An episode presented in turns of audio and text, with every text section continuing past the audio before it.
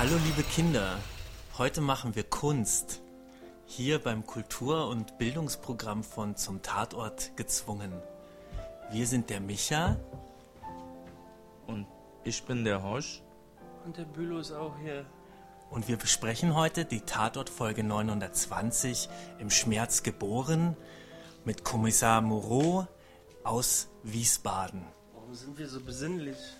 Weil, weiß ich nicht, weil die Folge so war. Die Folge war so hochkulturell. Deswegen haben wir heute auch mal Weinchen dabei. Weinchen. Beziehungsweise Hosch hatte auch Bier da. Ja, aber das ist irgendwie schon verdunstet.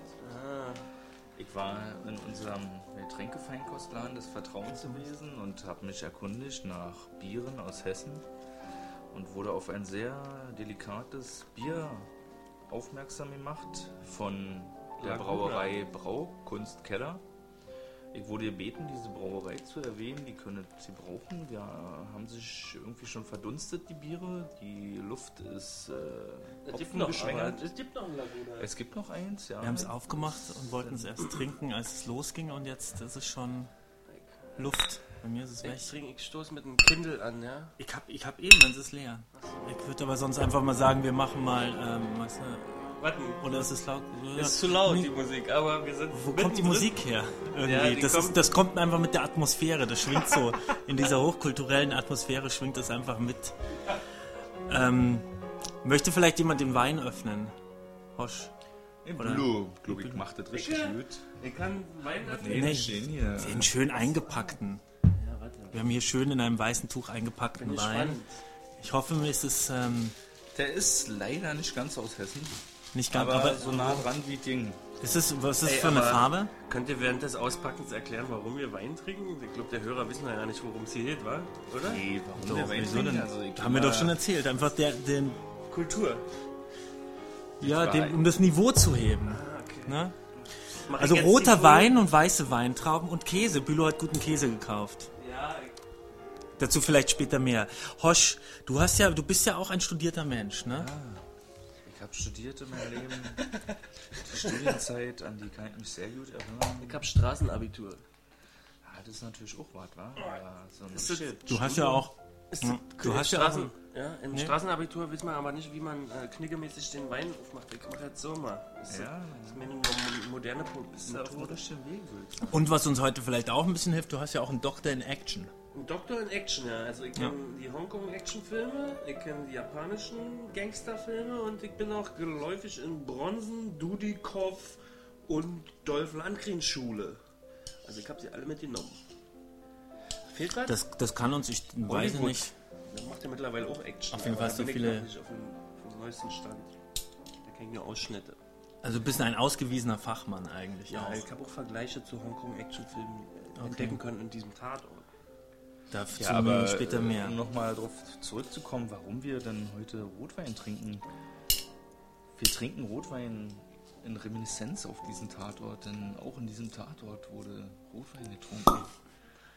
Und wir haben uns nicht lumpen lassen, haben unsere Kröten zusammengekratzt und haben richtig edle Tröpfchen gekauft. Bitte, was haben wir denn hier? Von Lisa Bunn, das ist anscheinend die Kälterei, ein Pinot Noir vom Löss von 2012.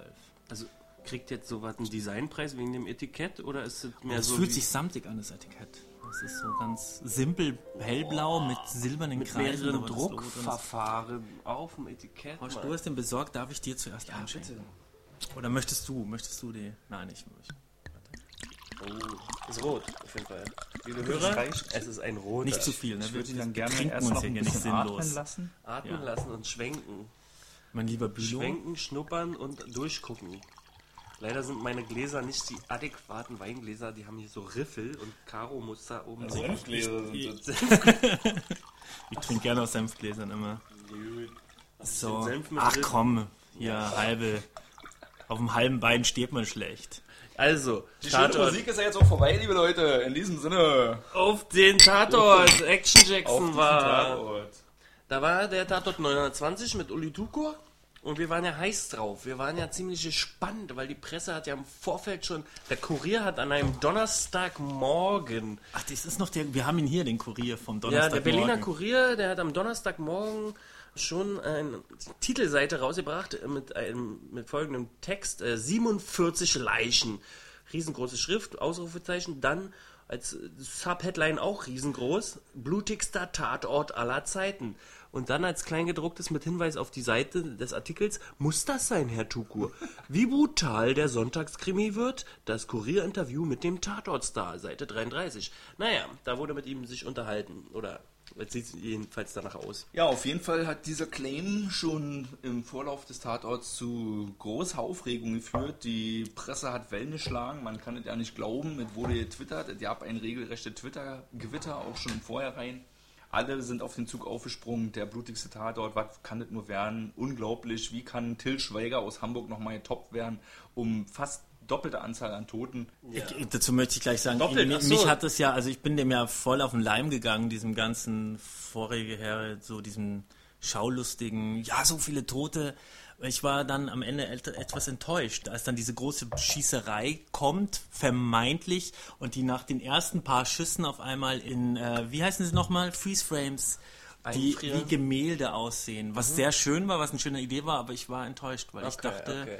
Vor allem, weil ich mir halt auch gedacht habe, der wird von der Kritik sehr gelobt. Ja. Da kommt nicht so ein dummes Nick Chiller Geballer, da kommt eher sowas wie Heat, so eine intelligente Mhm, Action-Szene, so richtig. Genau, und deswegen warst du enttäuscht, hab- weil war ich- ich- äh, äh, äh, War dir zu dumpf oder was? Nein, Nein, es war mir zu wenig, es war mir einfach zu wenig Geballer, es war mir zu wenig Action. wenig Action. Ich dachte, da kommt jetzt eine richtig schöne Action-Szene mit richtig viel und Nein, Belagerung und so. Poetische Action und wir haben vielleicht ein bisschen mehr Born Identity Naja, erwartet. war es doch eigentlich noch nicht mal, oder? Die haben die vier, fünf Leute erschossen und dann ist alles in Bildern. Dann wurde alles nur noch über diese, über diese Gemälde. Ja, okay, die Action erzählt. war nicht poetisch, Was eine aber- schöne, schöne Idee war, aber. Die Action war vielleicht nicht poetisch, aber zumindest die Inszenierung und wir hatten vielleicht ein bisschen mehr Realismus erwartet und nicht so viel Theatralik, oder? Ja, das sowieso. Wie schmeckt den Herren Podcastern denn der Wein? Also ich finde ihn tatsächlich ein bisschen, ein bisschen zu, zu wenig. Ist es, was ist denn das? Ein trockener, ein lieblicher? Ich finde ihn ein bisschen zu lieblich, trotz allem. Also als erwei- erfahrener Weinexperte muss ich sagen, Rishi Bombe Detail. Ein bisschen mild. Passt Aber ja zu doch diesem schon. Tatort. Ja, ja, süffig. Den Tatort habe ich auch betrunken geguckt oder angetrunken.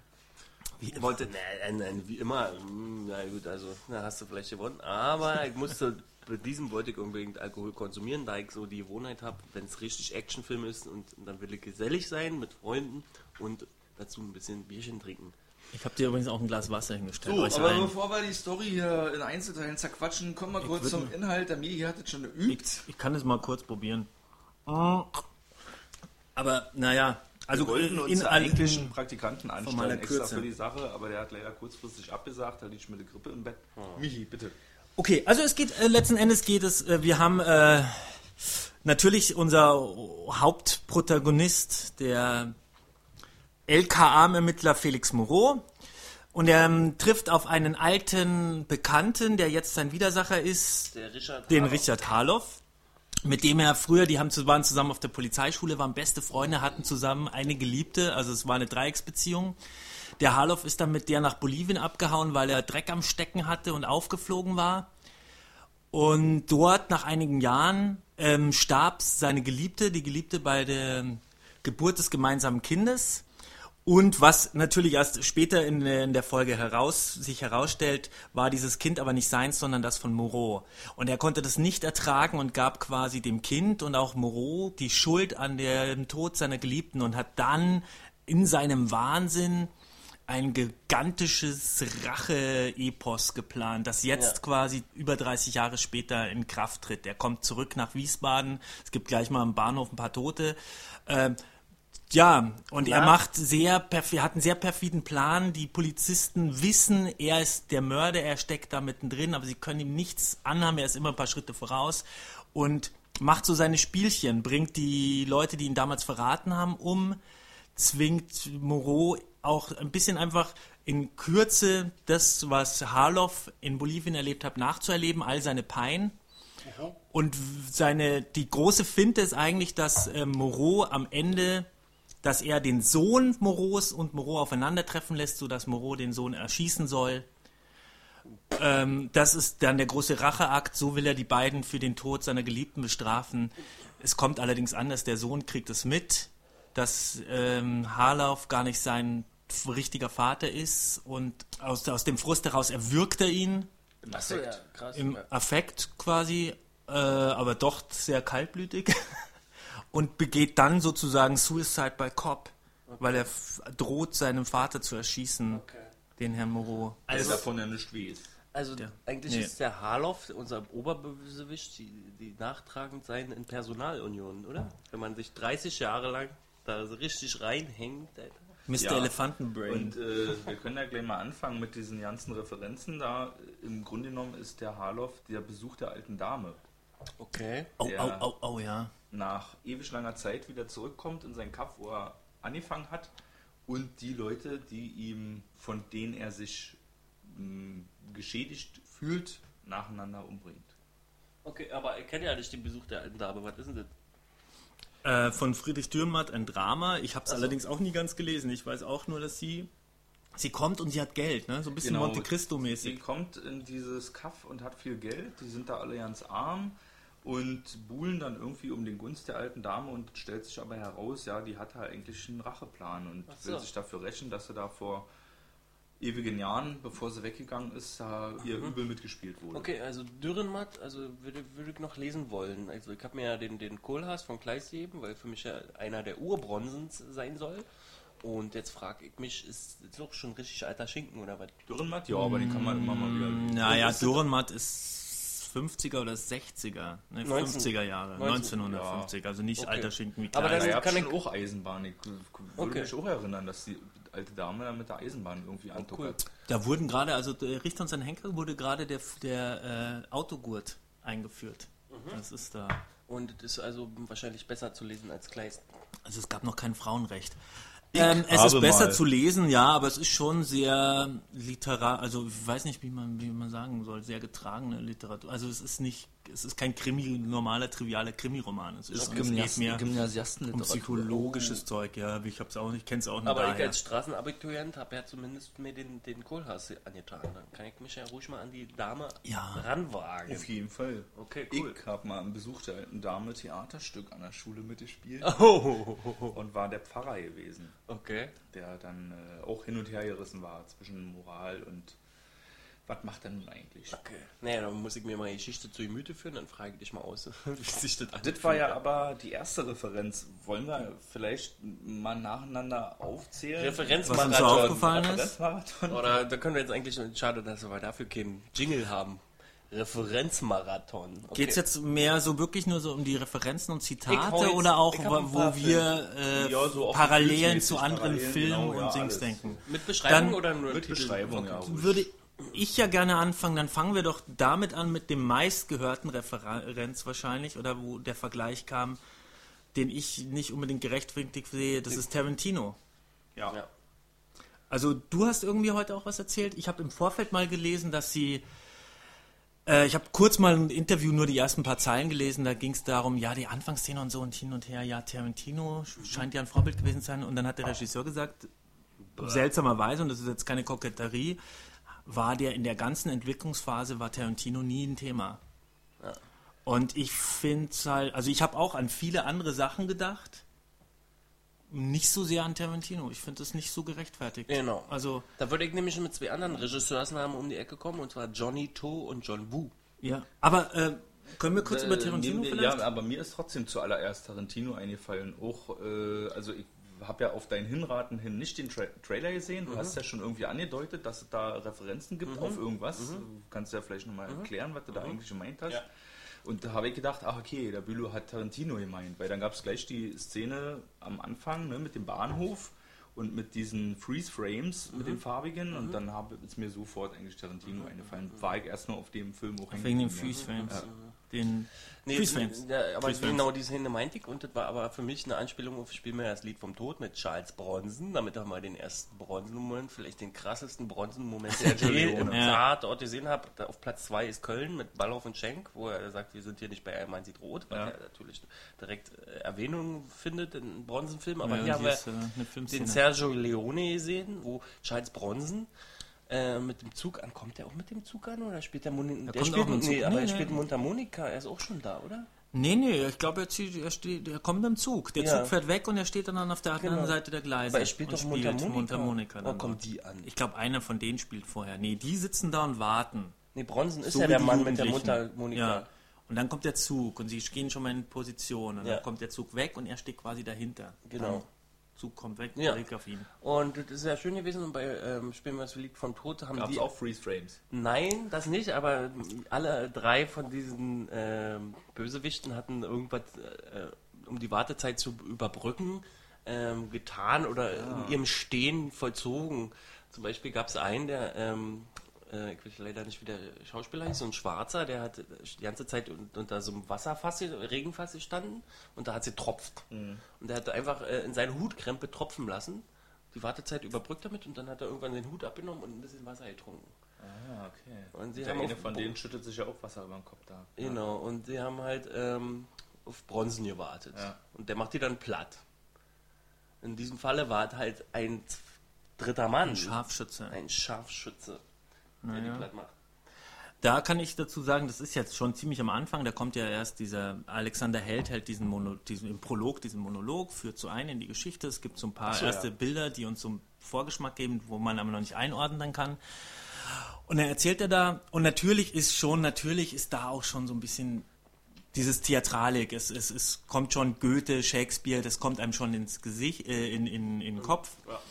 Aber es wird ja noch nicht erwähnt. Und auch schon da schon habe ich mich zum Beispiel schon mehr an Bas Luhrmann erinnert gefühlt, hier Romeo und Julia mit Leonardo DiCaprio von 1996. Und schon auch gerade als die drei Jungs eben diese da auf den Zug warten, das hat mich sehr an, an diese Jugendlichen, an diese Ja. äh, ja, aus dem Romeo gesehen. Auch gerade, weil ich mir auch der Meinung bin, dass diese Szene, wo der sich an den Nippeln reibt, so oder ähnlich auch in Romeo und Julia vorkommt. Oder auch so, wie die mit ihren Pistolen umgehen und da einfach so warten. Und, und du merkst ja, du hast ja dieses theatralische Feeling trotzdem und es sind aber so in die Neuzeit übersetzt. Das ist halt, macht ja Bas Luhrmann auch ganz oft, hat er auch mit, ja, wohl nee, mit Gatsby hat er das nicht gemacht, aber hier mit Romeo und Julia. Ja, da also auf jeden Fall den Namen Shakespeare. Ne? Und der kommt aber dann erst ja ein bisschen später, aber da zur Genüge. Ne? Da habe ich ja null Plan. Also ich hatte nur mal in, so. im, im, in, meiner Gesamtschule, also tatsächlich auch äh, Schulbildung, äh, Romeo und Julia genossen. Und dann sollten wir uns gegenseitig vorlesen, aber das habe ich alles wieder vergessen. Ja. Ich bin da auch nicht so bewandert bei den ganzen Dingen, aber wurde ja auch oft genug dann in der Folge jetzt selber erwähnt, wann da bestimmte Referenz auf äh, Shakespeare gewesen ist, in der Namensgebung von seinen Söhnen oder äh, dem Handlanger, den es da gab, irgendwie, Also- plus dass der Bosco, einer der Bösen, der zuerst getötet wird, äh, auf seinem Schrotthof da eine kleine Garagenbühne aufgebaut hat, wo er seine ganzen Gangster irgendwie mal nach Lust und Laune ein bisschen Shakespeare spielen lässt.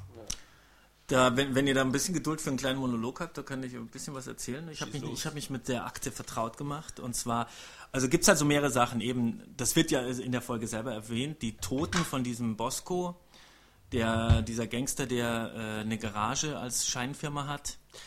Die werden, sind natürlich äh, nach Hamlet-Figuren benannt. Dann sein Gehilfe, den der entweder Ariel oder ähm, Caliban nennt. Das ist, der ja dann später auch der Gehilfe von diesem Hal, Hala, Hala, Haloff wird. Ich kann mir den? Namen einfach nicht nennen. Vom Hesselhoff wird. Ähm, das ist aus, ähm, das ist aus einem späteren Shakespeare-Stück, Der Sturm. Und da geht es um einen entthronten König, den Prosperus, der sich mit Hilfe seiner, ähm, seiner Gehilfen Ariel und Caliban an den Leuten, die ihn entthront haben, rächt. Also da ist auch so direkte Parallele dann zu ja. Harloff da, der halt wiederkommt und die Leute, die ihn einst verjagt haben, quasi tötet. Oh, Shakespeare, shit. Und netterweise ist Caliban übrigens äh, ist ein entstellter Typ. Und Ariel ist ein Luftgeist, der auch so ein paar Sachen dann auch so das auch mehr, mehr von dem schmutzigen Geschäft macht. Also da das ist ja quasi gesagt- der Sohn, der den Scharfschützen spielt. Okay, jetzt haben wir Film. nicht noch Geld für Make-up für den entstellten Caliban, dann lassen wir Caliban einfach einen ganz normalen Darsteller sein. Nehmen wir äh, Das Alexander war ja Scheer. nämlich der Alexander Schwer, den kennt man, man hat ihn schwer wiedererkannt, weil man kennt ihn noch von Sonnenallee, da war er aber noch jung und picklig und jetzt hat er eine Rockabilly-Frisur, einen schönen Bart. Da war er damals mehr Caliban als jetzt eigentlich. Ja. Ah, okay. Aber ja, okay. Genau, der war bei Sonnenallee und was war, hat er noch? Amy, nee, das ist ja was anderes. Das war Aber ich habe ein Zitat von ihm notiert und zwar, als er im direkten Gespräch mit bei der Übernahme bla bla bla blub, er sagt einfach nur, wer überleben will, kann sich die Loyalität zu einem Toten nicht leisten. Da, da möchte ich auch noch mal rein. Das ist ja ein schöner Satz, aber er ist schon sehr gekünstelt. Er ist schon sehr theatralisch und es war viel in dem, viel Dialoge. Es war nicht so, wie Leute normal auf der Straße reden. Aber es war halt, naja gut, es, eben, es war sehr überhöht, der ganze, ganze, das Darstellerische, der ganze Fall. Theatralik, die wir dem Tatort ja vorwerfen, ist ja auch beabsichtigt gewesen eigentlich. Also Michi und Icke, wir haben ja ein bisschen Ja, klar, Vorwurf an den natürlich. Tatort, dass wir ihn ein bisschen zu, zu überkünstelt finden. Also ich Aber lag vielleicht auch an unseren Erwartungshaltungen, dass wir jetzt den gotthaften Tatort gucken. Ja, aber da muss ich sagen, äh, wir haben vorher schon drüber gesprochen, wegen Arti und überkünstelt, dass dieses Artifizielle, das, das wurde irgendwie so, das wurde mit höchster Präzision irgendwie eingesetzt. Also niemals irgendwie so verloren, wie von wegen, dass dann irgendwie, wie im letzten Tatort Bodensee, zehn Ermittler auf der Strandpromenade auftauchen und den, den Verfolgten da entkommen lassen und so da ist diese Präzision nicht dahinter, wo man eigentlich wissen muss, okay, haut es jetzt hin oder nicht. Das war jetzt bei dem Tatort dann immer sehr artifiziell, aber auch so präzise, dass es sich immer irgendwie geerdet hat wieder. Also diese, diese Kunsthaftigkeit, die war immer schlüssig gewesen. Die Ja, war immer die- eingebettet in wirklich eine logische Story. ja. Wo man nicht Und- irgendwie sagen kann, "Äh, wie, jetzt hat der da fünfmal geschossen und äh, getroffen oder wie ist denn der jetzt verschwunden oder, oder wie ist das Ja, jetzt man- und so. So eine, so eine Sachen kamen halt da nicht auf. Ne? Weil Ich so würde- Nachlässigkeit dadurch Nee, betrieben ich, ich würde dem auch nicht den Vorwort machen, sagen, na, da wollten die mehr als sie können oder so, weil er war ja, also er war ja vor allem, er war ja vor allem handwerklich, er war super von der Kamera, vom Schnitt, von allem super umgesetzt. Licht, auch Licht, Licht. im Gegensatz zu dem letzten, weil du gerade den letzten negativ erwähnt hast. Ich habe ja auch auf das Licht geachtet wegen diesem blau-rot vom Ja. letzten da im, aus Folge Winternebel in Folge Winternebel. in Konstanz. Ja. Und Genau, da war ja immer so überall dasselbe Licht. Und diesmal habe ich deswegen so krass auf das Licht geachtet. Da gibt es halt auch schöne Zwielicht.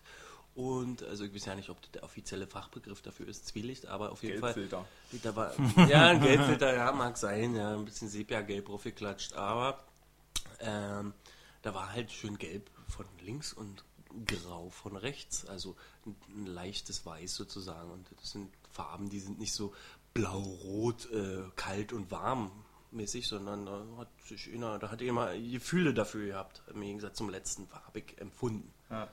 ja, eben. Das ist auch noch ein Punkt, äh, der positiv zu erwähnen ist, dass dieses äh, ganze Artifizielle und diese überhöhte Story auch dann noch in was eingebettet wurde, was wirklich ziemlich berührend und spannend gewesen ist, oder? Also die Story, die geht schon ans Eingemachte. Ja, aber- Man denkt sich nicht irgendwie, ja, pf, ist das jetzt sein Sohn oder was?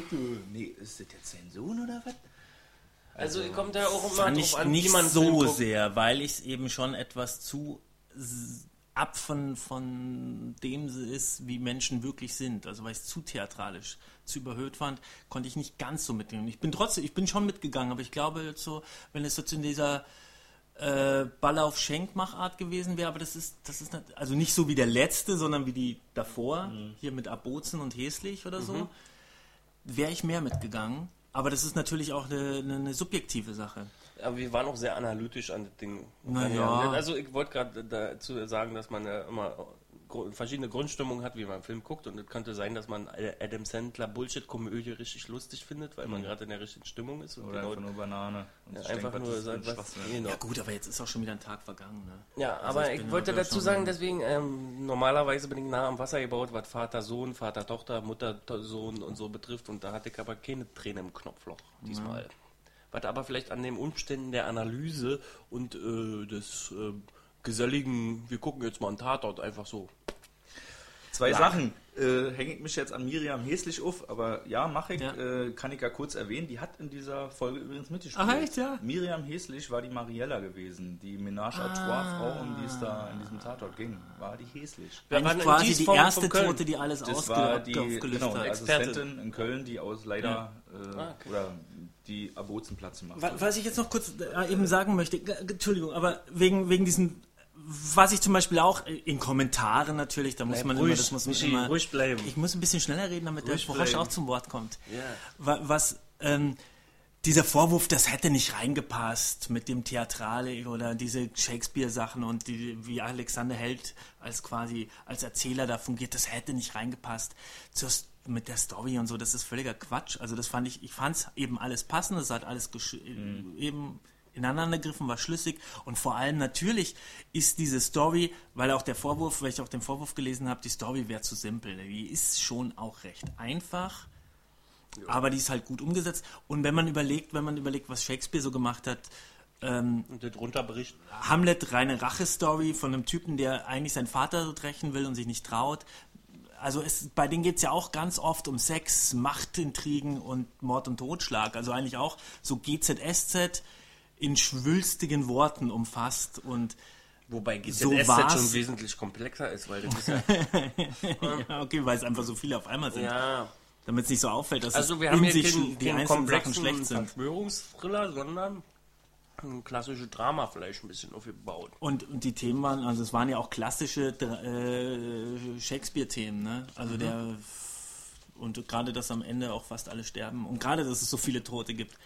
Aber ich hatte so ein bisschen das Gefühl, dass es war mehr Form und ein bisschen zu wenig Inhalt. Okay. Ja. Also so, es war schon alles sehr cool und sehr ein, eindrucksvoll dargestellt, aber es war so. Naja, das lag aber auch daran, dass wir so eine hohe Erwartung hatten. Wenn wir jetzt von dem Tatort im Vorfeld nichts gewusst hätten und uns angeguckt haben, wären wir total weggebasht und du hättest äh, eine Begeisterung Nee. gerade. Ne? Würde ich jetzt gar nicht behaupten, weil ich habe mich ja dann schon darauf eingelassen, weil ich habe halt eher mehr Action erwartet. Und hatte- also ich war Naja, dann schon, glaube ich, das mehr ist aber die. Erwartung. Ja gut, aber ich hatte jetzt, ja, naja der- gut, das ist die Erwartung, aber, aber die im Vorfeld bei der Presse dargebracht wurde, dann denkt man, oh, das ist so ein richtig Born Identity Seagull-Schlachtschiff, wo die ganze Zeit nur irgendwie umgemetzelt wird. Und dann kam es halt nur zu diesem poetischen Showdown in Zeitlupe. Ja gut, aber wenn du wenn du Action erwar- wenn du Action denkst, dann erwartest du ja auch keine nicht unbedingt eine tiefe Story.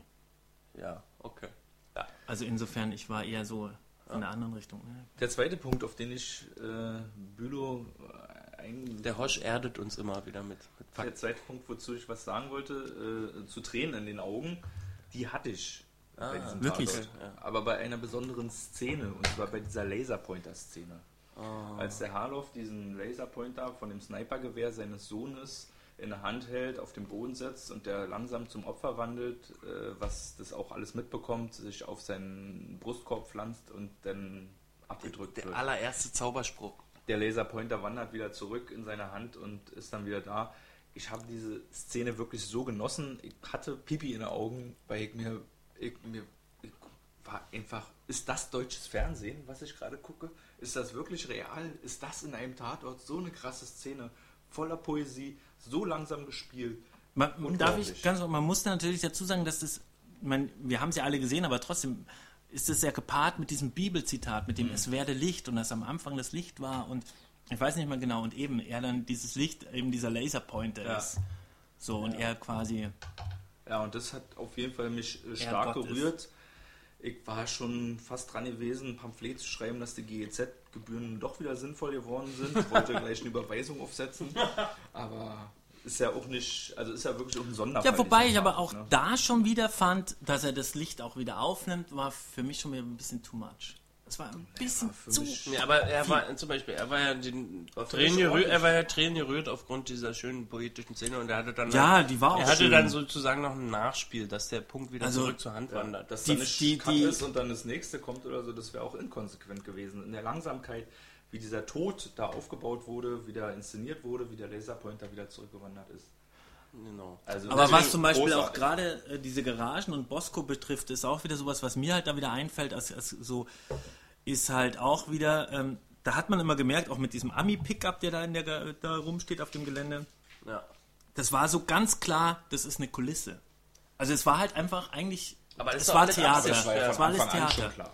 Naja, Nee, aber, natürlich. nee, aber Das das war, war ja mit dem Anfangsmonolog klar, das war mit dieser Rückblende. Ja, natürlich, klar, aber das, war, mit der hat sich halt die ganze Zeit Bahnhof gesungen, es war so eine Kulisse und deswegen kann ich verstehen, dass viele Leute da nicht reinkamen, weil es ja, ne, keine Genau. Ahnung, Und weil es deswegen halt steht Theater ja- war und es war ja- kein Film, es war nicht, Deswegen, aber dann, ich dachte, du Ja, bringst mir den Film Spruch, den fandst du doch sehr witzig, Was weil äh, Michi hat sich ein paar Kommentare im Internet durchgelesen und da war viel häufig, ähm, viel häufig der Satz, äh, das war kein Tatort. Ja. Und da habe ich als Antwort gegeben, jeder Tatort ist ein Tatort.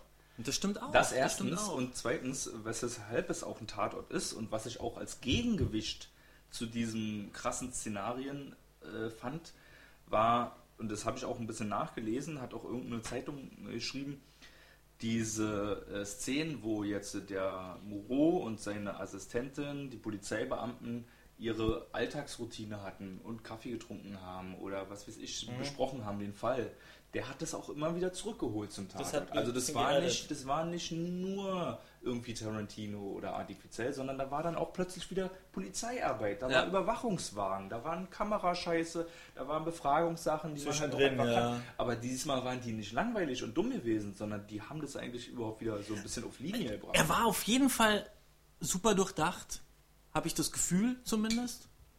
Er war, ja eben. Den fand ich ja auch so schön und so ambivalent oder so, so merkwürdig, weil eigentlich dann, dann, und dann kommt so ein, so ein, äh, so ein Zug im, im, dann kommt Zug im Bahnhof, dann sehen wir irgendwelche Wildwest-Anspielungen und dann kommt auf einmal äh, Moreau und streitet sich mit einem anderen Ermittler um die Zuständigkeit des Falles. Ja. Also man wird immer wieder auf die, auf die Tatort der Realität zurückgebracht und das Ja, ist so okay, lustig. ja. Das fand ich auch immer witzig. Und auch cool fand ich, dass äh, zum Beispiel so ein Zwiegespräch zwischen ähm, dem Harloff und dem Moreau äh, dann vom Erzähler erzählt wurde. Also der Erzähler kriegt ja bei mir richtig viele Punkte. Bei dir auch, oder? Ja, Alexander, auf jeden Fall. Alexander Helz, super. War immer so ein bisschen Flitzefeuer. Kennt ihr das überhaupt? Flitzefeuerzahn-Feeling. Als würde ich Nee. so ein Kinderhörspiel hören. Ach so, ja, du hast ja Ich wollte eigentlich noch nachschauen, das ist dieser berühmte Erzähler, der ganz viele Kinderhörspiele und Hörspiele. Hörspiele. Und ich muss auch sagen, Gott, du, jedes Mal, gell? Ja, und dann das nächste Mal, wenn du hören, immer muss ich... Auch die SZ hat auch geschrieben, dass diese äh, Filmzitate, die in diesem Tatort verwendet wurden, diese Story eigentlich nicht drücken, sondern sie bereichern.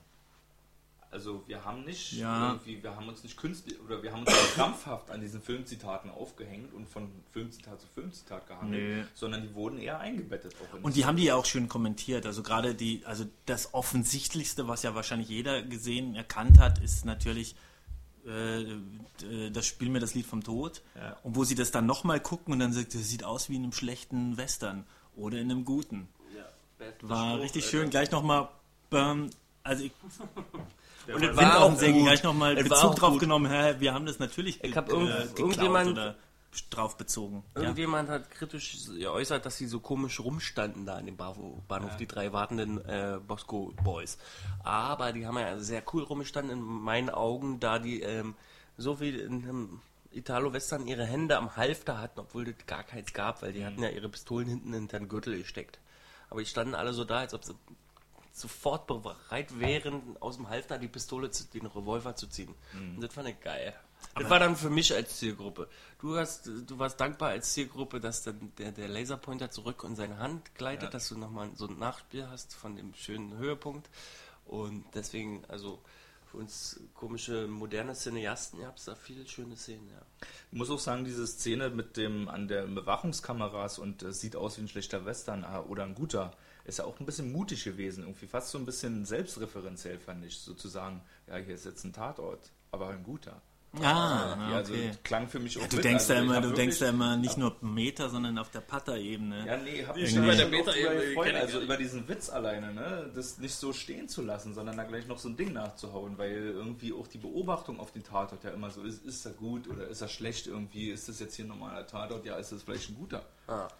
Ich trinke irgendwie schneller den Wein als ihr, deswegen mache ich jetzt schon mal meinen. Ach, meine Richen auf. Ist schon auf, habe ich schon aufgemacht. Super. Ich denk Dann lasse ich euch den guten und ich trinke meinen Merlot. mal ein neues Kapitel an. Sucht. die Nee, ach so, ich, äh, Entschuldigung, weil ich wollte eigentlich noch Da mal, ist auch noch was drin, ne? bei ja, aber ich, dann lasse ich euch, weil ich trinke so schnell. Achso. Ich wollte euch eigentlich, oder ich wollte uns noch mal zurückholen auf die Referenzen zu anderen Filmen, weil wir sind da ein bisschen abgekommen zu Artificialität, du näher ran, ich weiter weg. Achso, genau, das wollte ich sagen.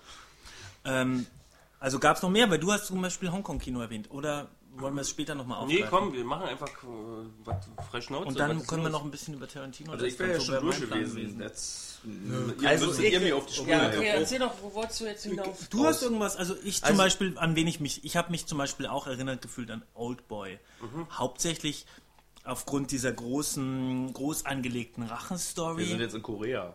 Ja, mach ja Ja, John Park Asia. Wok. Nee, wie Ja. heißt der Park John Wok? Doch, das frag mich nicht. Egal, ich kann es nicht aussprechen. Also wir reden von Korea und nicht von dem Ich bin US-Remake. froh, wenn ich die Sichter auseinanderhalten kann. Denn wir, ja. Und, Warte, ist nicht rassistisch, ist einfach ehrlich, Mann. Ja. Nee, Und- ist Ist nicht ehrlich rassistisch. rassistisch, ja.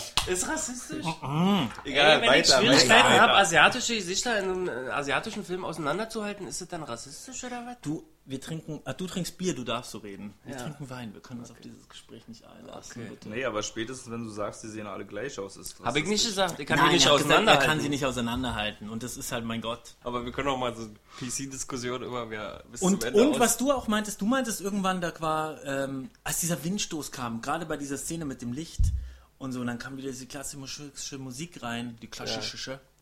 Und dann sagtest du, hä, was ist jetzt hier Amelie auf Gangsterfilm Ja. oder sowas. Ja. Und das Gefühl hatte ich immer, als ich Oldboy gesehen habe. Weil der ja auch so ein. Amelie-Feeling von der ja auch so klassisch angehauchte Musik hat. Boah. Deswegen muss ich viel daran denken zum Beispiel. Boah, also Wobei ich nicht glaube, dass das ernst, ernsthaft darauf bezogen war. Boah, das ist jetzt ein Bier hier aus, Ja. aus Hessen oder Das was? ist nach deutschem Reinheitsgebot gebraut. Braukunstkeller, Alter. Boah. Also Krass, ich, ich trinke, ich Also- jetzt noch nicht kostet, ich rieche Ach so, koste mal. Ja, warte. Wie heißt das Bier? Laguna India Pale Ale. Ach, das ist ein Ale. Ah.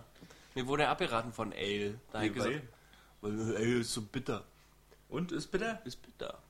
Steht Aber das ich, ich hab Aber Grapefruit. guck mal, muss man schauen, Grapefruit.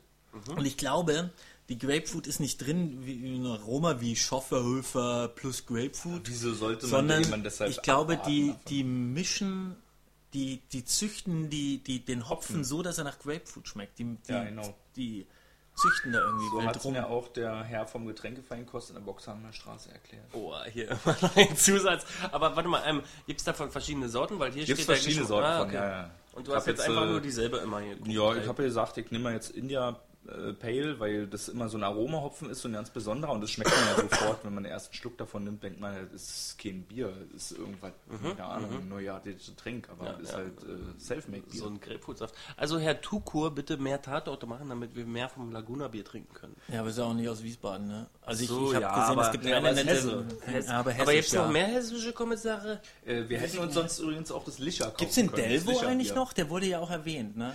Die Der war mit der Sawatzki früher. Ja, kann sich da nicht der Delvo drum kümmern? Ach so, echt? ja. Krass, Und bisschen Nerdshit, Alter. habt ihr das mitgekriegt? Also ich hab's nicht gehabt. Delvo oder Arslan? Und Arslan, wie ist äh, der Name eines deutschen Regisseurs, so wie es mehrere Polizisten gab, die die Namen von deutschen Regisseuren trugen. Es gab, glaube ich, auch einen Petzold und einen, was weiß ich. Okay. Äh, Habe ich aber auch nur gelesen. wer Voll der Insider. Ja, ja. Wir sind So. immer noch bei Filmreferenzen, lieber Bülow. Fällt dir da noch was ein? Naja, ich Da habe haben da halt. Johnny und John Woo erwähnt und ich Genau. hab, äh, sein Käsemund und ein Laguna in der Hand. Ähm, jedenfalls finde ich, ja, äh, fand ich das immer auch ähm, ähnlich diesen Hongkong-Action-Film, weil da gibt es auch immer diese gut-böse Drama-Situation. Also John Woos Hardboiled, wo der in einer Undercover-Cop ist und dann die ganze Zeit äh, der Erzfeind vom Protagonisten und am Ende tun sie sich zusammen. Oder The Killer oder auch Johnny To-Filme. Ähm, das sind halt immer diese Schwarz-Weiß-Malereien, die natürlich verschiedene Nuancen innerhalb der Story haben, aber als Grundlage eine schöne gut-böse, äh, zwei Männer sind, stehen sich gegenüber Situation haben. Und man kennt ja vielleicht auch noch äh, den John Woo-Film, der dann in Hollywood gemacht, Face Off hier mit Travolta und Cage. Mhm. Und das sind ja genau so eine Geschichten, wo immer der ähm, das so schön überzeichnet ist, oder ob das jetzt überzeichnet ist, sei daher gesagt. Aber daran hat mich das erinnert. Da könnte ich gleich mal nochmal wieder, um auf Tarantino zu kommen, einhaken. Das ist nämlich auch sowas. Ne? Ich hatte auch so den Eindruck, ich kenne mich nicht so gut aus mit Hongkong, Kino, aber ich hatte auch das Gefühl immer wieder, oh, das wirkt sehr Hongkong-mäßig mhm. und so. Und ich glaube, da ist halt auch die Sache, dass ähm, dann für viele andere schon auch, ah, der, der Tarantino, also, kommt, also die Vergleich kommt, weil natürlich sich Tarantino auch viel am Hongkong-Kino bedient oder sagen wir diplomatischer sich beeinflusst ist.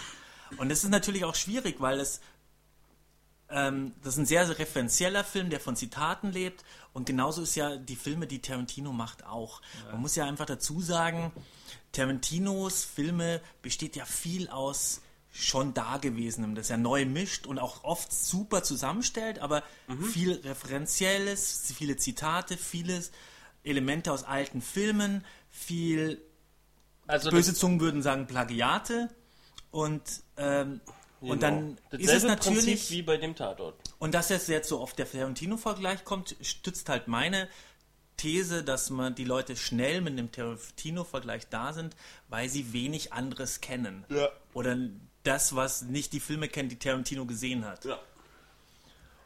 Wobei es natürlich, und auf der anderen Seite spielt es aber auch mit rein, er ist halt der populärste von den ganzen. Ja. Ja, aber das andere Ding ist natürlich auch, man kann ja auch einfach mal sagen, also man nimmt jetzt ein Genre, was jetzt nicht unbedingt in westliche Filmwelt für unsere Sehgewohnheiten normal ist, nimmt das Genre, lass es irgendwie Ninja-Film sein mhm. oder ja, oder also auf jeden Fall asiatischer Actionfilm und fügt äh, aus europäischen oder amerikanischen Gefilden kommt einen Film zu diesem Genre hinzu, obwohl man jetzt nativ gar nicht da so reingeboren ist mit diesen mhm. Sehgewohnheiten, mit den Kampfkünsten, mit den kulturellen Gegebenheiten irgendwie aufgewachsen ist. Und da ist es ja dann vielleicht auch nicht unbedingt Diebstahl, sondern ist ja auch schon Inspiration. Ja, ja auch. Ja, ich sage ja böse Zungen. Also ja. ich, ich bin, bin, mir da immer also, Und warum äh, soll man dann ja. auch nicht, warum soll man nicht vielleicht sogar mal einen Tatortfilm nehmen und da irgendwie in so eine Art äh, Genre hinzufügen? Natürlich. Ja. Und was du gesagt hast, jeder Tatort ist ein Tatort.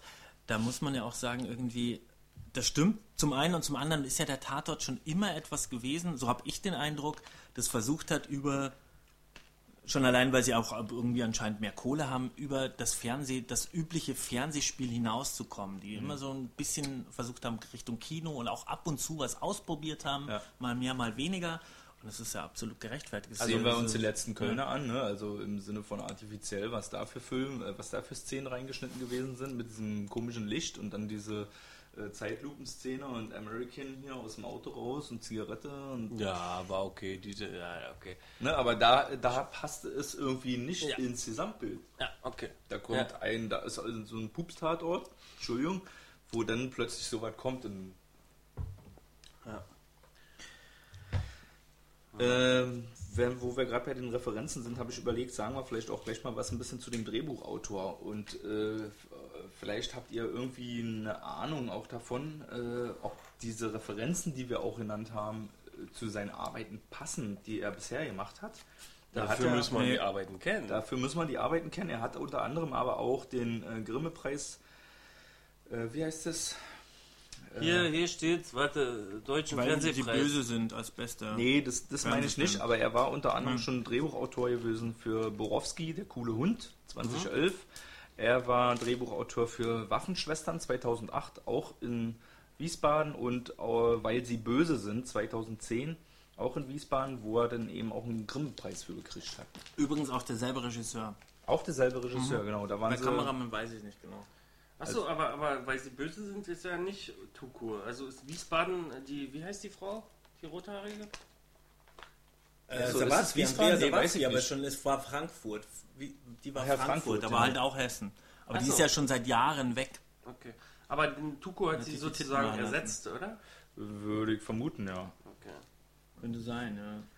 Und äh, interessant ist auch. Könnte sein auch mit den Titten. Obwohl, nee, da reden wir gleich mal drüber, über die Quoten und Garantiert. so.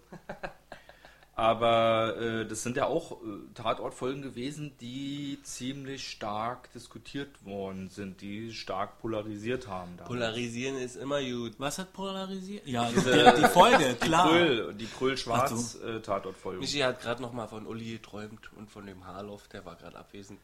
Okay, gut, ich mache jetzt hier neue Kapitel auf. Oh, Kapitel. Tote. Tote, Alter. Tote, Tote, Tote.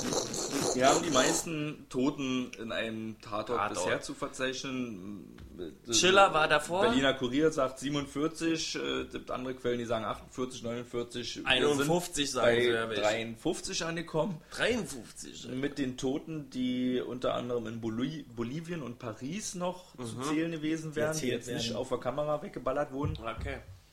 Ähm, wir haben im Gegensatz dazu Til Schweiger gehabt. der Mit 19 halt gelesen. Mit echt damaligen nur? 19 oder lasse 20 gewesen sein, Ja. Toten. Und war der schon der Mann, hat, hatte der damals schon der den hatte Ko- damals den Rekord gesetzt, genau. Jetzt haben wir Oh, der einen neuen arme Hund, was macht der Seit jetzt? der Gründung der ARD 1970 haben wir jetzt einen neuen Rekord von 47 Leichen. Yeah, Chaka. Äh, ich wollte noch ja nicht so schnell einschlagen. Ich wollte erstmal fragen, ist das okay? Kann, wie, oder wie Ich kann man denn vielleicht auch dabei. vergleichen, die Nick Schiller-Toten und die Tukur-Toten? Also die Schweiger-Toten in Hamburg. Die 20 Leute, die wurden ja auf jeden Fall nicht so krass inszeniert wie jetzt hier in diesem Tatort. Also ich sag Die jetzt, wurden ist, ja nebenbei ein bisschen weggeballert einfach so, ich, oder? muss, ich muss mich ja jetzt ein bisschen wieder zurückrudern, weil ich habe ja gerade einen Chaka eingefordert Ja. für die Anzahl der Toten. Das ist für mich kein Wertmaßstab, ob äh, wie viel sterben, aber wenn, wenn man so einen, so einen Kopfschuss sieht mit einer Blutspritzen Action, dann bin ich schon dabei, Alter, als Also, kleiner Actionfilm. Angeblich soll der ja so erschnitten im deutschen Fernsehen gekommen sein. ne? Ah, Ja, Oder damit sie doch nicht schon wieder abziehen. Ich habe ja diese Kinovorführung, was ja, Ah, ja. gewisse Tatorte Ah. haben. Und da könnte das dann ein bisschen härter gewesen sein, wa? Könnte sein, genau. Ich habe ich hab irgendwie, ich habe neulich mich ähm, bei so einem Preisausschreiben, ähm, Tatort Preisausschreiben. ja, Nee. der neue Ulrike Volkerts Tatort kam, sollte in Berlin gezeigt werden und man konnte äh, im. Kino Babylon, man konnte Karten so, gewinnen. und? Und dann habe ich mich beworben, kam nichts zurück. Und ich so lange hingegangen, gehadert, wen von beiden euch, euch mitnehme. Mhm. Habe mich dann für den Bülow, Bülow entschieden, weil er schließlich der, der, der Initiator und der Gastgeber hier Ja. ist. Oh ja. Aber ich hatte echt hart so, oh, wen, wen nehme ich jetzt? Oder vielleicht doch meine Frau. Oder so, ähm, keine Ahnung, schöne Grüße an der Stelle. Ähm, Habe ich lange überlegt. Genau, aber kam dann nichts raus. Ist mir nur Karten gerade eingefallen, wegen, dass die auch Lange- immer wieder im Kino gezeigt werden. Lange überlegt, finished. Ich empfehle actionfreunde.de. Da macht hab Kinder teil und dann kann man immer DVDs für irgendwelche äh, Actionfilme Ja, oder DVDs. Tatortkarten zu gewinnen. Nee, leider nicht. Das hat ja damit nichts zu tun. Aber ja. das müssen wir auf jeden Fall auch irgendwann mal auf der Reihe bringen. Vielleicht bei dem äh, Berliner Tatort, der irgendwann mal neu kommt, vielleicht schleichen wir uns da hinten ins Babylon rein. Achso, mal kommen die da? Also falsch rum. Ich würde vermuten. ja. Aber wir sind immer noch bei den Toten. Tote, ja. Ob Wir das okay 27 ist. Tote. 47 Tote. Ist das jetzt äh, krass brutal? Kann man sowas äh, zeigen? Naja, du kannst ja an der Menge halt nicht festmachen, ob das jetzt brutal ist oder nicht, weil wir haben ja den, den Betroffenheitstatort, der ab 16 war. Du willst was der sagen? Berliner Kurier. Dazu möchte ich gleich mal sagen. Erstmal hat man sie nicht alle gesehen. Ja. Zweitens waren die ja teilweise durch diese Bildersachen auch entfremdet. Und auch welche sind ja im Off umgekommen. Also sie wurden nicht gezeigt, sondern erst als Tuko Und- nach dem ganzen Massaker den Weg lang läuft und man die Leichen im Hintergrund sieht. Und äh, zu, zu Till Schweiger erlaube ich mir jetzt kein Urteil, weil ich den nicht mehr so richtig in Er- Erinnerung habe. Aber ich, ich habe hab schon das Gefühl, da sind die Toten halt mehr so nebenbei passiert Ja. und hier waren sie halt wirklich, also da waren die Toten halt auch Toten und denen wurde ja dann auch am Ende nochmal denen gedacht, da am Friedhof. ja. Dadurch ist es ja auch nochmal gut, wobei man da sagen könnte, ist vielleicht auch ein bisschen alibimäßig, aber das kam nicht so rüber, das war auch nicht so. Ähm, Ja, und auch diese Brutalitäts. Ah, er war schon Argument, fies. äh, Ja, aber er hat, äh, das ist ja auch ein bisschen entzogen worden, dadurch, dass der Erzähler dann gesagt hatte nochmal, ja, das ist ja nicht alles, es ist nicht echt, da ist gar kein Blut, das ist nur eine fiktive Geschichte. Und ganz am Ende standen alle, die eine Mhm. Leiche gespielt haben, auch nochmal aufgereiht das da. kommt ja auch nochmal hinzu, ja. Da gab es ja auch die Ähm. Referenz an The Raid, also die habe ich entdeckt, die könnte natürlich auch zufällig gewesen sein, weil bei The Raid, der fängt ja damit an, dass die Spezialeinheit auf so ein Hochhaus zufährt und dann fährt die Kamera durch den Spezialeinheitstransporter hindurch und die alle laden ihre Waffen. Hier haben wir dieselbe Szene, dieselbe Kameraeinstellung gesehen, bloß dass sich die Gangster alle sich diese Peppo reinballern. Ja. Also es war sehr witzig und zumal dann man wusste, oh Gott, oh Gott, jetzt ballern die sich richtig Zeug in die Rübe, wovon sie nicht wissen, was das ist. Ey.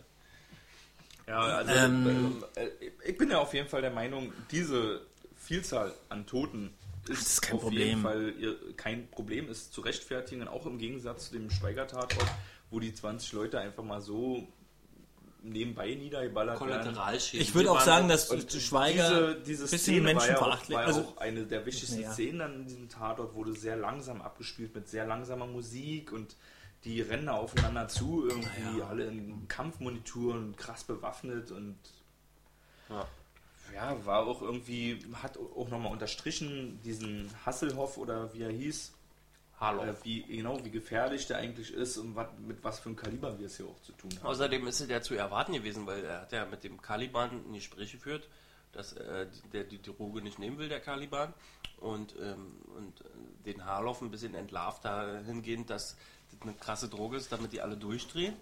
Und das ist also eine zu erwartbare Situation. Was der ihm auch zum Verhängnis geworden ist. Ja, und, und du kannst ja jetzt nicht irgendwie das versuchen zu versoften. Weil das ist halt ein super Bösewicht und der muss halt, äh, wenn der so wahnsinnig ist, dann kann niemand sagen, ah, Naja, aber versoften insofern, ich habe auch irgendwo einen Kommentar gelesen auf einen der vielen Seiten, auf denen ich nachgelesen habe. Da war eine Zuschauerin gewesen, die hatte geschrieben, im Vorfeld habe ich nur gelesen, dass es da so viele Tote gibt wie noch nie und ich wollte mir den eigentlich nicht angucken, weil sowas will ich mir nicht antun. Und dann habe ich aber angefangen zu gucken und war hin und weg von der Story und war sofort drinne und dann kam es auch zu dieser Szene mit den Toten und sie fand die gerechtfertigt. Und es hat sie nicht gestört, dass sie das dann gesehen Nee, hat. es war Teil der Handlung. Ja gut, aber bei Til Schweiger ist es auch irgendwie Teil der Handlung.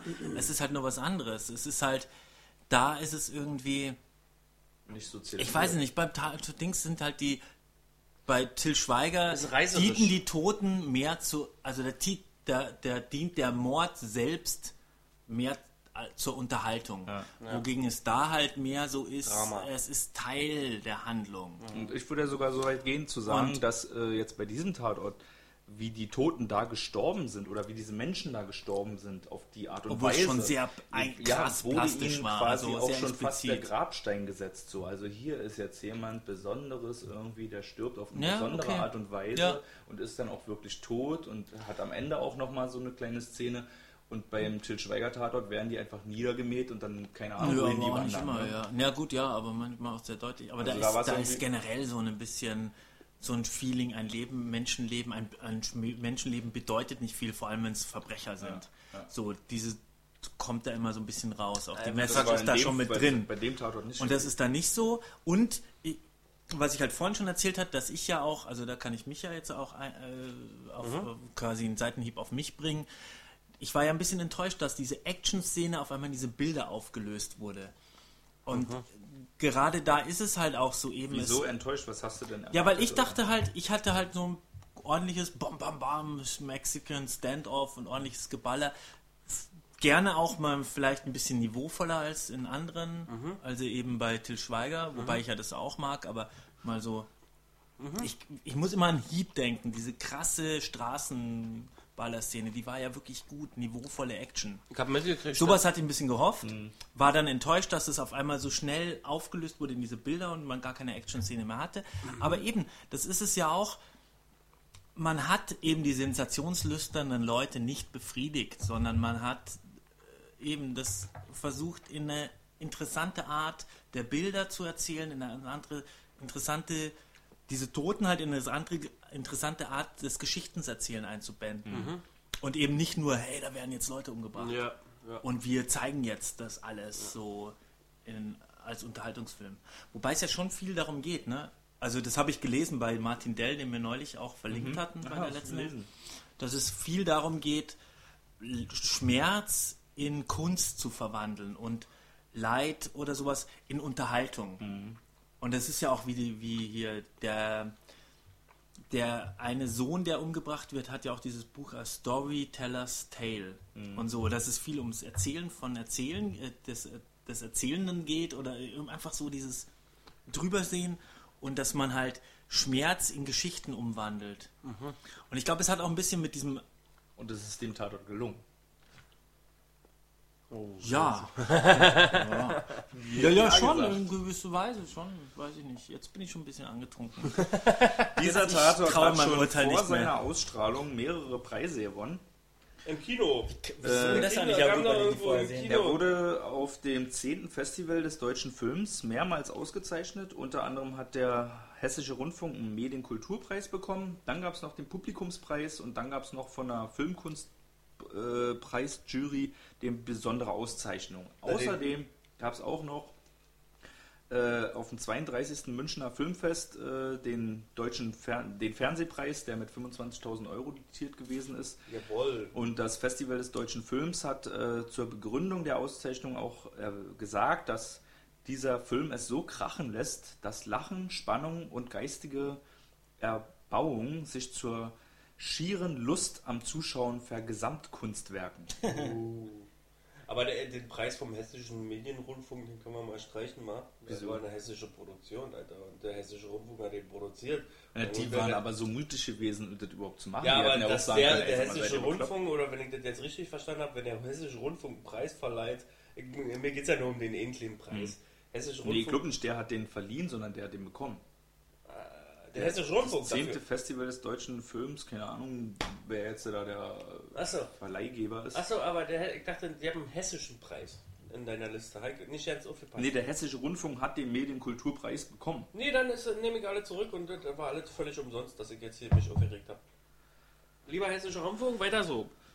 Ja, auf jeden Fall. Das muss äh, im Spiegel war auch äh, ein Interview gewesen mit Tukur, wo Berliner Kurier unter anderem auch, äh, das werden wir auch nochmal verlinken dann unter unserer Tatortfolge, jetzt Kurier oder Spiegel?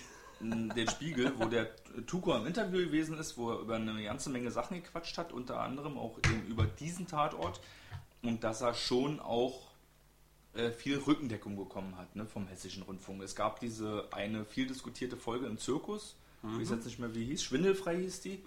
Die war wohl sehr stark diskutiert gewesen, war Echt, trotzdem bisher seine erfolgreichste Folge gewesen. Und dann gab es jetzt wieder diese Folge und die haben trotzdem wieder hinter ihm gestanden und haben eben das durchgezogen Das ist die cool, machen ja. lassen. ja, ja. Ich habe eine Weil Frage. die haben auch ein schauspielerisches Schwergewicht und wenn du mal, also Zwiegespräche zwischen Harald Schmidt und Uli Tuko kann man sich vielleicht auch noch irgendwie bei YouTube finden. Das sind äh, intelle- intellektuelle Menschen, die Humor haben. Das ist richtig schön, denen zuzuhören. Und ich kann mir vorstellen, so ein Redakteur lässt sich auch gern von Uli Tuko um die Finger wickeln, weil der ist cool. Hat Uli Tucker nicht ihn auch mal als Sonne verkleidet rausgezogen in der letzten Folge? War das Uli Tucker? Weiß ich nicht. Oder Olli Dietrich? Ähm, ich habe eine Frage. Gibt es äh, Zahlen bezüglich der Einschaltquoten? Die Oh, die Quoten, Alter. Wo sind die Quoten? Wie macht man Quote? Auch im Spiegel nachgelesen. 53 Tote. Ja, eben nicht unbedingt. Also die Quote von diesem Tatort betrug trotzdem nur 9,29 Millionen. Aber ist gut. Ja, naja, Aber klar. das ist genauso viel wie der letzte äh, Schweizer. Pillepalle Bodensee gewesen. Genauso Ja. viele Einschaltquoten ungefähr. Ja. Und war damit Pille, aber, Palle, Bodensee. Können wir bitte den letzten Podcast-Eintrag ändern in diesen Titel? das ist ja Hammer. Äh, war trotzdem erst nur Tukors zweitbester gewesen. Der beste, wie gesagt, war Schwindelfrei 2013 mit 9,41 äh, Millionen Zuschauern. Jedenfalls dieser im Schmerz geboren hat damit einen Marktanteil von 26% eingenommen. Auf dem zweiten Platz war Sommer in Island, eine schicke Romanze auf dem ZDF mit 5,2 und auf Platz 3 Amazing Spiderman mit 3,24 Millionen, was auch immer das sein soll, noch nie Okay. gehört. Nee, aber da finde ich die Quote finde ich auch ein bisschen lachhaft. Also da würde ich mir auch keinen mal als Maßstab, weil Ja, eben. Also, die Avengers, ich wollte ja gerade, bevor du Amazing Spider-Man gesagt hast, ist mir ja die Avengers eingefallen, weil der ein super Blockbuster ist und, und richtig Kinocharts gefüllt hat und so. Und das finde ich halt so lächerlich, weil ich habe mir den bis heute nicht angeguckt, weil ich Superheldenfilme mittlerweile verachte. Tor 2, Alter. Ja, Wer will denn Tor 2 gucken? Eben, und wir haben halt, wir haben halt so eine eher mittelmäßige Einschaltquote und wir haben trotzdem schon diese vielen Auszeichnungen. Und auch diese, Aber das ist ja halt mal wieder, dass die dieses Twit-Gewitter. mit den eine Milliarde. Menschen, die. Warte mal, aber ja, das, das Twitter, das musst du doch noch zum Wortspiel irgendwie hinkriegen. Hier, Twitter ist Ja, langweilig. Twit- Twitter? Er hat, Twitter. wir haben doch schon getwittert. Twitteritik haben wir. Es war ein richtiges Getwitter, aber Richtig heftig. Twitterity, Mit Donner und. Blitz. Twitterity und Twitter, Twitteritu. Twitter. Ja, es war ein unheimlich heftig Ge- Gewitteter gewesen. Getwitterte. Äh, aber unterem, unter anderem dadurch auch katalysiert, äh, dass der Hessische Rundfunk da noch diese Tatortshow äh, rausgebracht hat, die genau im Anschluss des Tatorts noch irgendwie so per Web und per Radio jetzt äh, ausgestrahlt wurde und auch schon während des Tatorts lief. Also man konnte die ganze Zeit mit der Tatortshow dann twittern und sich darüber unterhalten, äh, Hashtag Tatort Top oder Hashtag Tatort Flop. Und äh, ich habe mir das ja auch mal kurz dann angeguckt danach und ich musste aber auch sofort dann ausschalten. Es äh, war halt dieser Tatortfolge wirklich nicht angemessen gewesen. Das ging Ja. los mit äh, belanglose Blabla und man konnte unter anderem die Pornozeitschrift gewinnen, die nachgemachte Pornozeitschrift gewinnen, die der alte äh, Kommissarlehrer da im, im Krankenhaus gehabt hat. Michi, was ist los? So ein. Niveau. Dazu Ja. zwei Sachen. Äh, ich muss mir jetzt die Finger hochhalten, sonst vergesse ich. Erstens, und da muss ich mich ja selber ankreiden, ich mache mir ja oft, wenn ich äh, Notizen nebenbei beim Gucken und dann geht da ein bisschen was verloren. Deswegen, ähm, das ist so idiotisch, während des Tatorts schon zu twittern und sich mit anderen über den Tatort zu unterhalten. Weil man soll sich doch den erstmal angucken. Ja. Also die Leute, die während des Tat- Tatorts schon über den Tatort eine Twitterig-Krieg Krit. Ne, pass auf, das sind, das sind dieselben Leute, das sind dieselben Leute, die nach zehn Minuten aus dem Kino gehen und sagen, ich kann den Film nicht gucken, der ist scheiße. Oder die Freunde, Das sind dieselben, warte, nee, Mann, das sind auf, dieselben. Leute, die nach einer, nach einer Viertelstunde aus Le Miserable aus dem Kino gehen und sagen, ich will mein Geld zurück, da wird ja gesungen. Das sind die pass Leute. auf, das sind dieselben Leute, die Haus der tausend Leichen gucken und nach einer Dreiviertelstunde abschalten, weil der Film öde ist und die haben niemals die tausend Leichen gesehen. Verstehst du? Das sind diese Leute. Alter. Gibt's da tausend Leichen? Ja, Mann. Gut, okay, also, das ist ja schon mal so blöd, sich da zu unterhalten und über den Film zu kritisieren. Erstens, weil man hat ihn noch nicht zu Ende gesehen. Zweitens, während man schreibt, sieht man ihn nicht. Ja, so, und das andere war, ich hab's vergessen. Ja, genau, aber das habe ich ja auch immer wahrgenommen. Also ich, Tat- nee, ich habe ja den letzten. Tatort mit Michi zusammengeschaut Ach, und der hat ja sich Notizen gemacht und dann verpasst man halt irgendwas. verpasst halt ab und zu, ja, aber zum Beispiel so, äh, zum. Beispiel habe ich auch nicht die Kaffeetasse mit mit äh, Harloffs Garage mitgekriegt, weil ich auch gerade mir ein Bier aufgemacht habe oder dergleichen. Also das passiert halt. Ja, und wenn man dann noch gleichzeitig Recherche parallel zum Tatort macht und dann sich eine Meinung bilden will, ja. also also für mich ist also ein Film darf man nur bewerten, wenn man der erste Rülps heute. Ich wollte gerade, genau, wollte ich gerade sagen, Ladies and Gentlemen, Ja. meine Damen und Herren, Wir müssen war uns das nur- der erste Rülpser heute? Wir müssen uns einfach nur ein bisschen echauffieren, dann geht es auch wieder Ich sag los. ja, wir sollten... Aber jedenfalls wollte ich nur sagen, jemand, der einen Film nicht zu Ende geguckt hat, den finde ich immer ein bisschen fragwürdig, Aber dass der sagt, dass der scheiße ist, weil Film sollte auch- man zu Ende gucken, dann kann man sagen, der ist richtig Wir haben jetzt auch die grottenschlecht. Stunde drüber und jetzt darf auch gerülpst werden. Ich wollte noch sagen was zu Jokes. Es gab ja gute Gags. Ja. Mein Liebling-Gag war, äh, wo die sich unterhalten und Wein trinken und dieses SEK-Kommando immer rumsteht und die am Ende dann so Schirmchendrinks und Softdrinks kriegen. Das war total, das war richtig witzig. Und der beste Gag, äh, nicht der beste Gag, aber ein Gag, der mir aufgefallen ist, der wahrscheinlich völlig untergegangen ist. Ähm, der Haarlauf tötet ja diese zwei Typen, den, ähm, die ja äh, quasi eigentlich beide künstlerische Ambitionen hatten, aber es nicht geschafft haben und die ja quasi als die, die Künstler hießen. Ach so, ja. Deckname Also die Künstler. den- den Grafiker, und er selber? Nee. hat ja dieses Stendhal-Syndrom. Also er ist, sprach- er sp- sprich, er ist Kunstallergiker, er hat eine Allergie gegen Kunst sozusagen und bringt die Künstler um. Fand ich witzig. Okay. Also nicht so, dass ich lachen musste, Also aber das war der lustig. Autor so und der ein- andere? So ein Meta-Gag quasi. Ja, ich weiß aber nicht mehr, wer der eine von den zwei er braucht. Der Also Autor war, ich habe auch Nee, den überlegt, ob Autor das eine ich An was Anspielung der auf Rowold ist. Ja, der Don Bosco, der die Garage hat, der dann immer die Theater, der Ach war ja so. der verkappter Schauspieler, der dann immer diese Shakespeare-Nummern spielt. Ah, richtig krass Dieb, Alter. Ich äh, grätsch noch mal kurz rein hier, der Tuko in dem Interview, was ich auch erwähnt habe, der hat ja in den seinen zwei ersten Folgen hat er ja einen Hirntumor gehabt, ne? Der ist ja in Ah, der dritten ja, Folge der plötzlich weg gewesen, ne? Und das hängt dazu mit zusammen, kann man in dem Interview auch nachlesen, dass sein Hund, den er damals hatte, Toto heißt er, hatte tatsächlich einen Tumor gehabt. und Okay. ist daran auch gestorben. Und Und, zudem hat er, eine, genau, hat er eine sehr enge Verbindung zu diesem Hund gehabt und dann war dieser Hund tot und dann wollte er das auch aus der Serie raushaben. Ja. Weil er auch so, so ein bisschen gedacht hat, ja, was äh, hat dieser Hund, äh, will der mir vielleicht den Tumor abnehmen? Hat der mich jetzt eigentlich gerettet irgendwie? Und dann lasse ich es auch bleiben mit dem Tumor in der Story. Okay. Und haben sie die auch wieder rausgeschrieben. Aber wie viel Tukur hast du bisher gesehen? Na, diesen Schwindelfreiheit gesehen Mhm. und jetzt den. Okay. Die anderen kann ich auch empfehlen. Ja? Ja. Also, weil der hatte Tumor und Hallus und dann bei eben Tatort äh, war so eine schöne Tuku-Tatort, da will er so Leute in so einer Dorfkneipe befragen und sein Tumor fängt an zu greifen und auf einmal fangen die an zu singen, so ein Musical und an zu tanzen. Also so eine Redneck-Kneipe voll mit, mit Verdächtigen und, und zu Befragten und auf einmal fangen die an zu singen und zu tanzen und er kommt in so einem halluzinogenen Musical-Modus. Also Wer genau in der schön. Sekunde eingeschaltet hat und sich dann wieder weggeschaltet hat, weil er gedacht hat, die singen und tanzen ja bloß. Ja, Pech gehabt auf jeden Fall. Dennoch äh, auf die, dieser Autor, der getötet wurde, ne, von den äh, russischen Mafiosi, ähm, mit Betonklötze am Bein, da gab es die Tatortsicherung. Und äh, man hat gefragt, ist es denn jetzt wirklich realistisch? Werden Leute mit äh, Betonklötze an den Beinen im Wasser aber hat, man- hat man die Betonklötze gesehen? Ja, ja, ja so okay. langen Ketten schon vorbereitet. Achso, ich habe das nämlich nur vermutet und laut ausgesprochen und Vielleicht dann wurde es aber bestätigt. Stahl. Okay. Ja, Ja, aber vielleicht weiter. hast du dir gerade was aufgeschrieben in der Sekunde Nee, oder getwittert nee, oder nee, so. ein Bier aufgemacht. Ein Bier aufgemacht, das ist wertvolle Sekunden verloren. Zweite oder dritte dann schon. Jedenfalls hat da jemand äh, irgendwie mit Dritte, Polizei verwandelte Person geantwortet. Also das ist ihm noch nie untergekommen, dass jemand das so auf diese Art und Weise getötet wurde. Ja, ja, mein Gott. Denn äh, die Frage, darf Tukur, darf Moreau ermitteln, wenn er vor 30 Jahren Bekanntschaft hatte mit dem vermeintlichen Befangenheit, Ah, Befangen, Stichwort obwohl, Befangenheit. ja, stimmt. Kennen so ja das Wort. Gar nicht dran gedacht.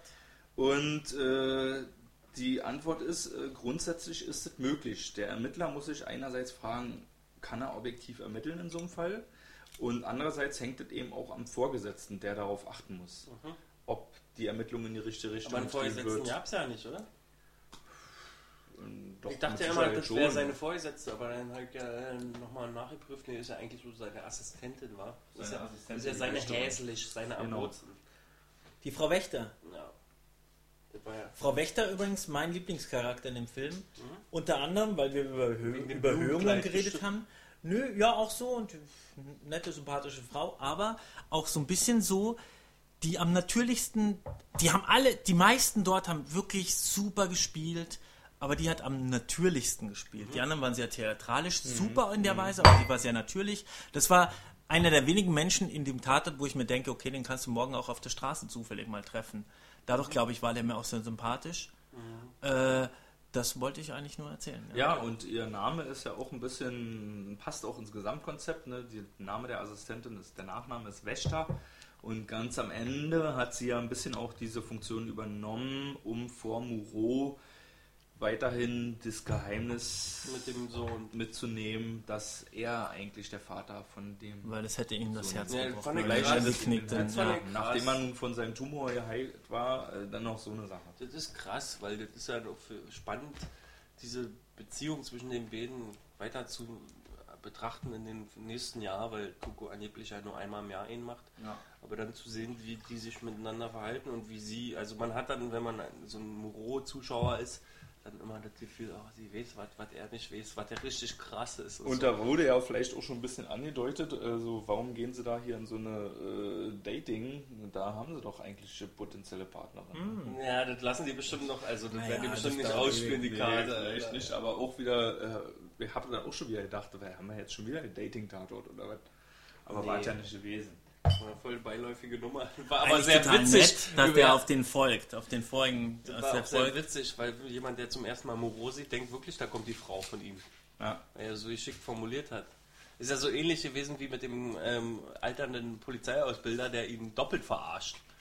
Also Moreau be- besucht doch den alten Der war Polizeiausbilder gut, ja. im Krankenhaus und sagt, sagen, haben Sie, da war ja in Ihrer Zeit zu Ihrer Ausbildung, war ja im Einschub für immer im Briefkasten gepisst worden.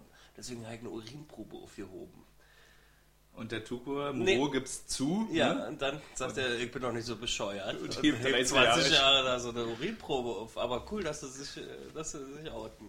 Und vor allem sehr schön, weil es ja vorher schon mal besprochen wurde. Also das Also, ist eben so ein, das war ja, richtig- so ein das Gag, war- der sich so über die Serie, über die Folge entwickelt. Ja gut, er wird nur Ja, zweimal aufgegriffen. Aber das Schöne war ja so, das hat mich dem Polizeiausbilder auch als krassen, geschickten äh, Verhörspezialisten, obwohl er da in seinem Krankenhaus. Also das fand ich authentisch. Ja. Dass so ein krasser Ausbilder von so einem krassen Moreau so und von so einem krassen Erfahrung. Haarloff Ja. dann so eine lustige Nummer bringt. Ja, die ihm sowas entlocken kann. Ja.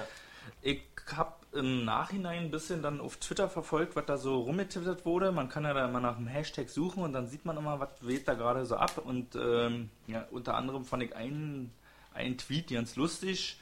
In Konstanz werfen sie jetzt Drehbücher ins Wasser. Nach diesem Tatort. weil wegen dem Boot, wegen weil, dem Fahrrad. Nee, weil der so erfolgreich gewesen ist und äh, da kann man die Drehbücher quasi wegschmeißen. Nachdem so ein guter Tatort gekommen ist mit so. so einem krassen Drehbuch. In, Ja, aber die Quote, welche war besser? Konstanz oder? nee, war genauso gewesen. Ach so. Und unter anderem auch noch, gestern Abend war Autokorso auf dem Kudamm. Sie haben äh, den Tatort gefeiert. Nee, ernsthaft. Nee, Wirklich? War Quatsch. Also. Aber halt jemand, der. Arsch, Also, Alter, es waren sehr viele Tweets gewesen von Ja, Leuten, die absolut überschwänglich darauf reagiert haben, ja. dass sowas im deutschen Fernsehen möglich ist, die richtig froh gewesen sind, die ihr Erweckungserlebnis hatten. Also man muss tatsächlich sagen, okay, also es gibt genauso viele Leute, die total erbost sind wahrscheinlich und Nee, nicht so schockiert sind, dass es also auch scheiße ist. Ja, nee, Aber die- es die ist natürlich so, die schalten halt meistens weg, manche regen sich auf.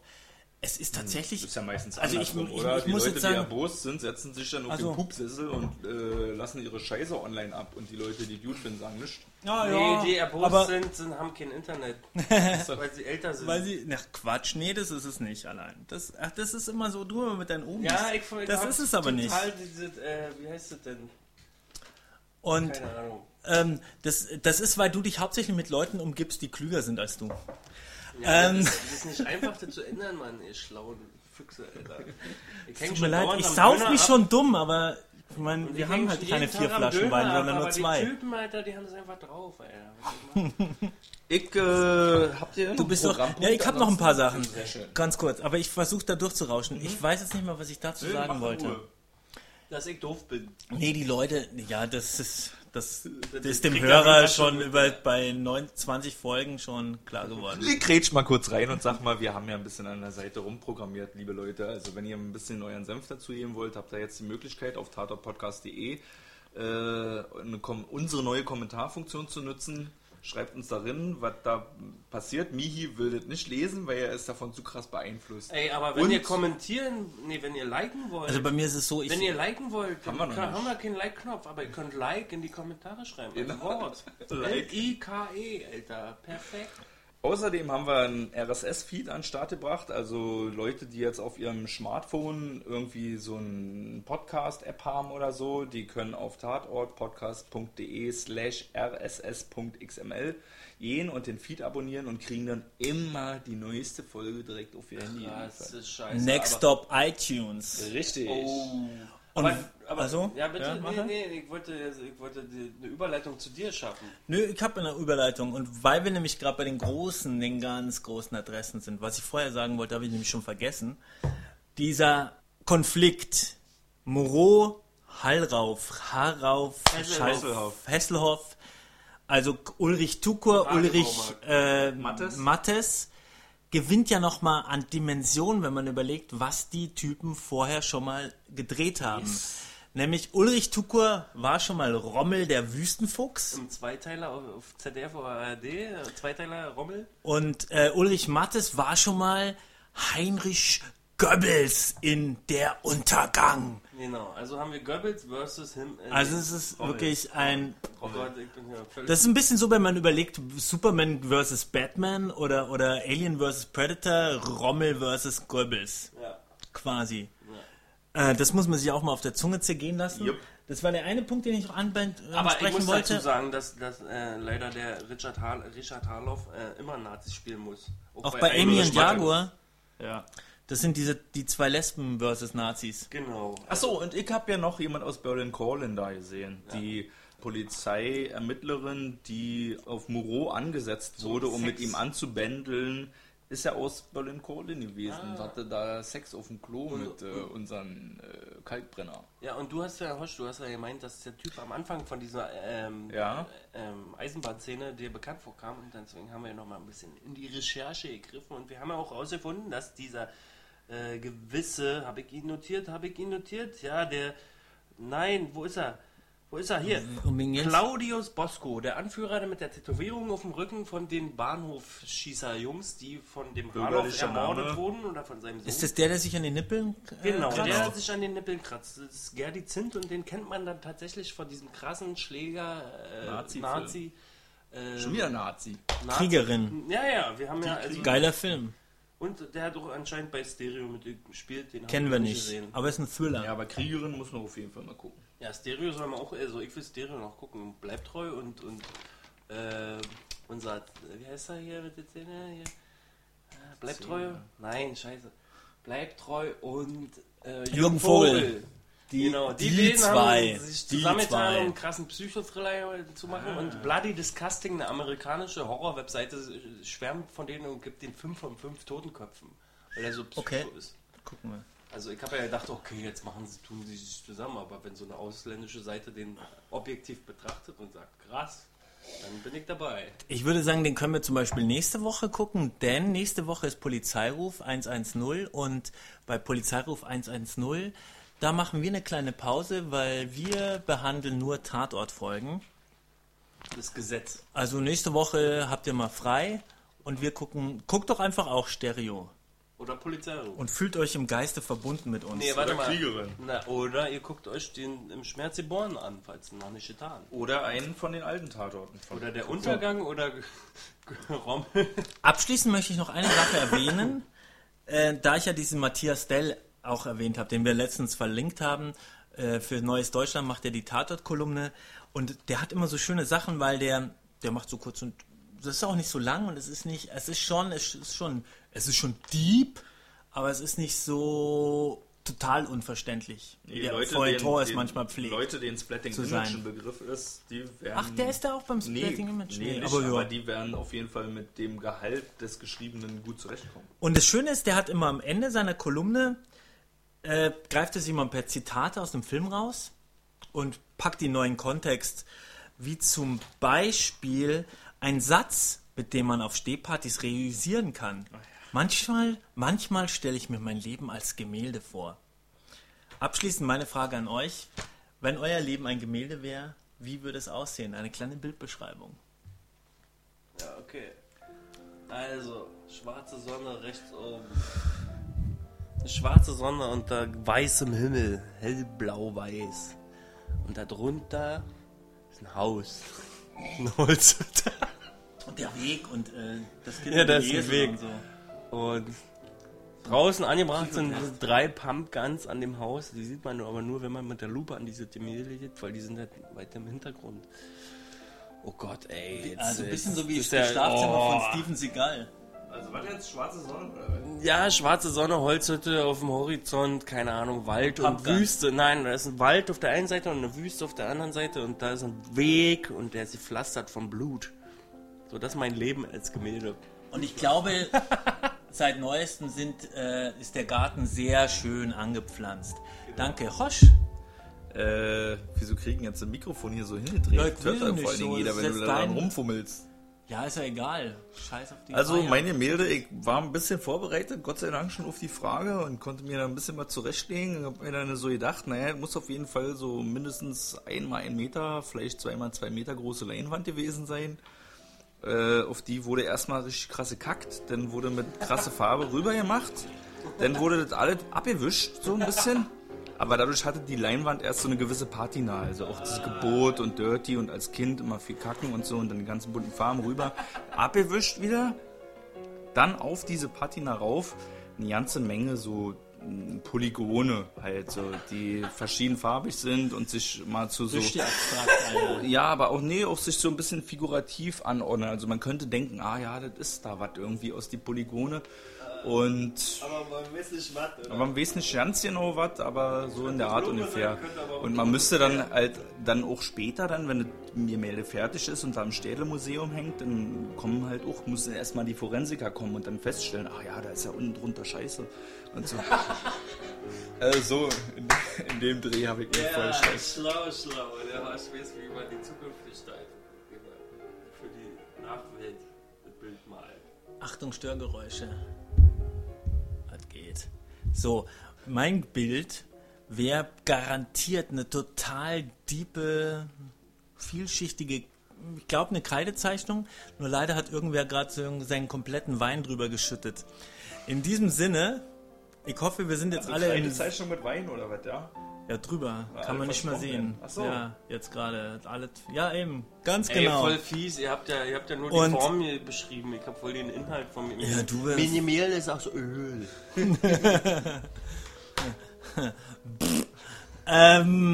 Ähm, was wollte ich sagen? Tschüssi, oder Ich was? glaube, ich hoffe damit, nachdem wir das alles hier geklärt haben heute, sind wir alle im, gem, gemeinsam im selben Bilde. Und ich würde sagen, tschüss, tapferes Auditorium.